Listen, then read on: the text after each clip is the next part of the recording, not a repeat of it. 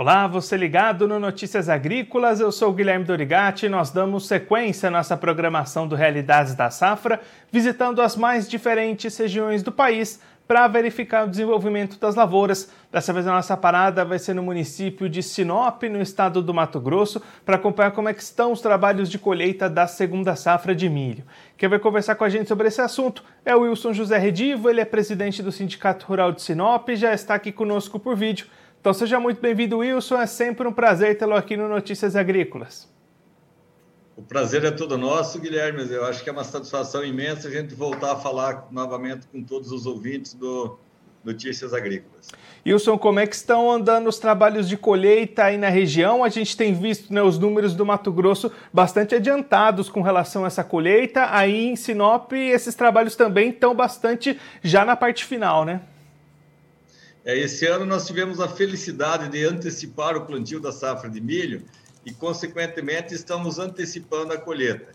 Nós estamos aí no início de julho, já com mais de aproximadamente 70% da área colhida na nossa região. Então, isso é um fato bastante positivo, porque nós estamos colhendo mais bem no cedo. E na, na, na região médio-norte e norte do Mato Grosso, as produtividades também estão sendo positivas sabe? Nós tivemos menos afetação de clima do que nas demais regiões do estado. Eu acho que nós somos privilegiados com mais chuvas. As chuvas se estenderam até o mês de maio, aí o que é, facilitou é, conseguir o produtor conseguir uma boa produtividade. Sou dentro dessa questão das produtividades. Da última vez que o senhor participou aqui com a gente, lá no comecinho de maio, o senhor destacou que a expectativa era ficar em torno de 100 sacas por hectare. Esse patamar está sendo confirmado nesse momento de colheita? Eu acho que a média da nossa região ela até ultrapassa os 100 sacas por hectare. Eu digo é cedo para a gente falar, porque o, o, restante da safra ser colhido, os 30% de, de área que ainda restam para colher, com certeza as produtividades não vão manter as mesmas que o produtor iniciou as colheitas, porque foram as últimas áreas plantadas. Mas a gente tem uma expectativa que ela vai passar de 100 sacas por hectare na nossa região. E aí, Wilson, um reflexo desse grande, dessa grande produção tem sido dificuldades para armazenar esse milho. Né? A gente tem acompanhado relatos em diversas regiões aí do estado com o milho sendo armazenado a céu aberto, silos cheios. Como é que está em Sinop também? Tem relatos dessa é, situação? Essa, essa cena é rotineira na nossa região. Enquanto não for resolvido o problema do déficit de armazenagem que existente, que é muito grande, é, você veja que o estado do Mato Grosso tem 50% da capacidade de armazéns. Então, apenas 50%. Então, todo ano corre isso aqui. Todo ano tem que jogar milho a céu aberto, o produtor correndo o risco de pegar uma chuva extemporânea aí e molhar sua produção, deteriorar sua produção. Então, acho que é nós temos que resolver os gargalos que, nós, que, que são existentes no estado do Mato Grosso. E um dos grandes gargalos é a falta de armazéns nas propriedades rurais. E aí, então, acho que isso aqui tem que ser resolvido. Eu, isso aqui tem que ter um programa governamental para incrementar a utilização para o produtor e incentivar com que o produtor construa os armazéns a nível de propriedade, seja ela grande, média ou pequena sabe? Eu acho que toda propriedade comporta um armazém independente da área plantada. Se eu planto 500 hectares, eu vou ter que dimensionar uma estrutura para 500 hectares, para atender a minha demanda dos 500 hectares. É isso que a gente, como entidade, como sindicato, como a ProSoja, a gente vem difundindo para que o produtor se preocupe com essa com essa tecnologia da armazenagem, porque ele tem muito a ganhar com isso.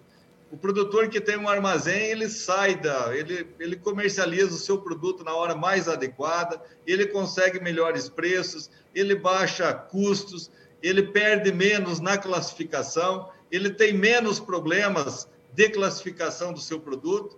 Enfim, é uma infinidade de benefícios que o produtor tem tendo o seu armazém. O que precisa é flexibilizar as normas para que o produtor consiga esse financiamento. Porque hoje o produtor vai num banco comprar uma colheitadeira que custa 4 milhões, 3, 4, 5 milhões, e ele não sai de casa para fazer esse financiamento. O vendedor da máquina leva o pedido, o bloco de pedido, assina o pedido na fazenda e, e corre atrás da documentação e assina o contrato na própria fazenda. Já para você conseguir o mesmo valor para financiar um silo, uma unidade armazenadora, é um parto. A, a, a burocracia, a exigência por parte das entidades bancárias é muito grande. Então, isso afugenta o produtor. O pequeno produtor foge disso pela dificuldade que ele tem de, de, de correr atrás da documentação exigida para construir um silo. Isso a gente tem. Então, né? Isso aqui tem que ser mudado. Acho que isso aqui que tem que ser melhorado a nível de, de, de, de entidades financiadoras. Eu acho que tem que flexibilizar um pouco, tem que flexibilizar mais para oportunizar que o pequeno produtor tenha acesso a esse crédito e construa o seu próprio armazém. Só assim nós vamos deixar de ver milha céu aberto. É Nesse... só dessa forma. Nesse sentido, né, isso a gente tem visto os produtores ao longo dos anos investindo cada vez mais no solo, melhorando as produtividades, subindo, o produtor também aprendendo cada vez mais a aproveitar o mercado, a usar as opções que ele tem de comercialização. Essa barreira da armazenagem é o próximo passo para garantir esse avanço que o senhor estava comentando, né? É, eu acho que é um dos trabalhos que as entidades estão fazendo no sentido de mostrar ao produtor e às entidades que nós precisamos solucionar esses gargalos. E é dessa forma que o produtor passa a ganhar mais. Quanta gente vendeu antecipado aí, perdeu nos últimos cinco anos. Quem travou produto antecipado perdeu dinheiro. Na sua grande maioria, perdeu dinheiro. E por que, que o produtor trava antecipado? Vende o seu produto antecipado. Ele vende antecipado porque ele não tem onde guardar o seu produto, ele não tem armazém para colocar o seu produto. Agora, no momento em que o produto está depositado no armazém do produtor, muda até a política de preços das empresas compradoras. Porque o produto está depositado no meu armazém. É ela que tem que correr de atrás de mim para comprar. Sabe? É ela que vai ter que buscar a compra desse produto. Agora, enquanto eu, produtor, estou entregando meus produtos nas trades com preço a fixar, eu entrego vendido com preço a fixar, a partir do momento que eu entreguei lá dentro do armazém é, das trades, o produto não é mais meu, ele já está vendido. Ele já está vendido, eu só vou fixar o preço lá na frente. Então, às vezes, o produtor é penalizado também por isso. Na hora de fixar o preço, ele não consegue fixar os melhores preços que estão operando no mercado naquele momento da fixação.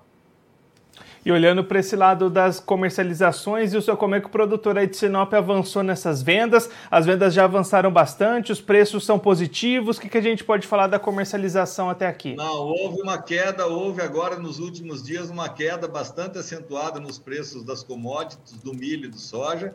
Ele caiu, só que da mesma forma não caíram os preços das máquinas e não caíram os preços dos fertilizantes e dos insumos de modo geral. Então, a gente faz um alerta aos produtores que tenham cuidado. Tem, não é momento de fazer grandes investimentos em máquina, porque as máquinas estão com os preços fora da realidade, subiram de forma estratosférica. Os insumos, os fertilizantes também estão com preços fora da realidade. Então, é momento de bastante cautela por parte do produtor, porque a hora que cair o preço do, dos nossos produtos, o preço do grão, dos nossos grãos, vai demorar bastante ainda para cair o preço dos insumos e das máquinas de um modo geral. Então é momento de cautela, o produtor tem que fazer bastante conta, porque a conversão para pagar um financiamento hoje, amanhã pode não ser as mesmas, ele pode precisar do dobro, né? talvez 30, 40, 50, 100% a mais dos grãos necessários para pagar a mesma parcela um financiamento. Então, é momento de cautela por parte dos produtores, porque os fertilizantes e os defensivos, os insumos, de um modo geral, subiram de forma muito acentuada, subiram fora da, da realidade, fugiram do padrão normal. Então, a tendência é disso aqui se ajustar lá na frente. Agora, se cair, quando cair, se cair o preço, espero que não aconteça, mas se cair o preço das commodities, o produtor fica com um pepino grande na mão dele ele fica com pepino grande, aqueles que fizerem financiamento a longo prazo, nesses juros que estão também altos no momento, os juros também subiram de forma bastante exorbitante, então é momento de cautela. O produtor tem que ter cautela, porque daqui para frente pode vir o chicote que vai derrubar, os, vai derrubar muito produtor.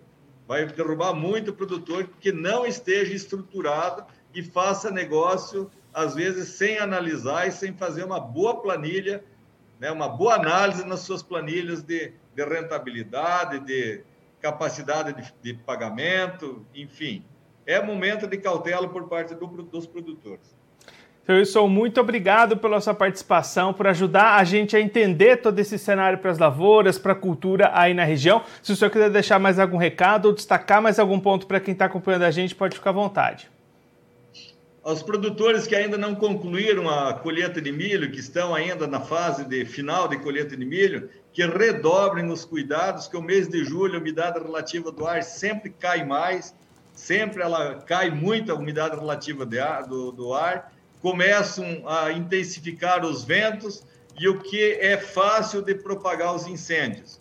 Então, acho que as máquinas também já estão no final da colheita, as, os rolamentos já estão mais desgastados, enfim. É momento de redobrar. O produtor tem que ir para a lavoura com todo equipamento de segurança, levar tanque de água, levar abafador, grade, trator engatado com grade, redobrar os seus cuidados para que nada aconteça daqui para frente. Eu acho que esse alerta que a gente deixa, porque você perder uma palhada de milho, você leva 5, 6, 7 anos para recuperar as condições do solo para chegar no, no, mesmo teor de matéria orgânica que o solo tem hoje. Então, acho que todo cuidado é pouco nesse final de colheita. A gente deseja sucesso a todos e que nada aconteça aí a todo mundo. Aí. Wilson, mais uma vez, muito obrigado. A gente deixa aqui o convite para você voltar mais vezes, a gente fazer um fechamento dos números do milho e também acompanhar como é que vai ser o plantio da soja por aí. Um abraço, até a próxima. Um abraço a todos e a gente fica sempre à disposição e sucesso a todos.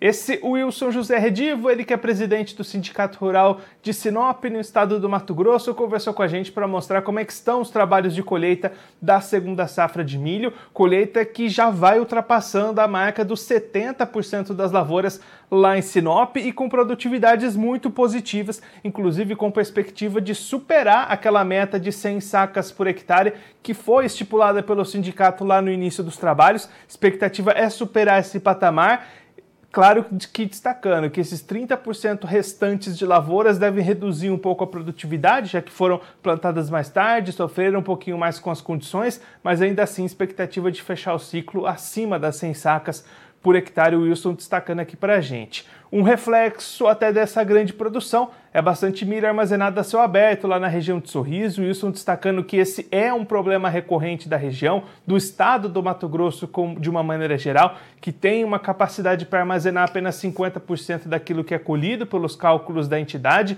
E aí, diante disso, esse problema com os grãos a céu aberto e correndo o risco de terem a qualidade prejudicada caso haja alguma chuva fora de época por lá. Diante disso, a grande solução, segundo o Wilson destacou aqui para a gente, é o produtor investir cada vez mais em armazenamento próprio, em silos e armazéns nas próprias propriedades. Ele destacando que qualquer tamanho de propriedade comporta um armazém próprio, claro que adequado às realidades de cada propriedade, mas essa é uma saída, é uma opção interessante, segundo o presidente do Sindicato Rural de Sinop destacou aqui para a gente. Olhando também para o mercado, o Wilson apontando preços em queda para as vendas de milho e de soja, produtor bastante receoso, fazendo contas, vendo os custos de produção e insumos ainda bastante altos, inclusive pensando na sequência das atividades. Então, um momento de bastante cautela para o produtor que busca negociações da sua produção nesse momento. Inclusive, esse é um dos pontos positivos de ter o armazém próprio na própria propriedade, Wilson, apontando essa questão de maior controle do momento da comercialização, podendo aproveitar melhores oportunidades e melhores preços.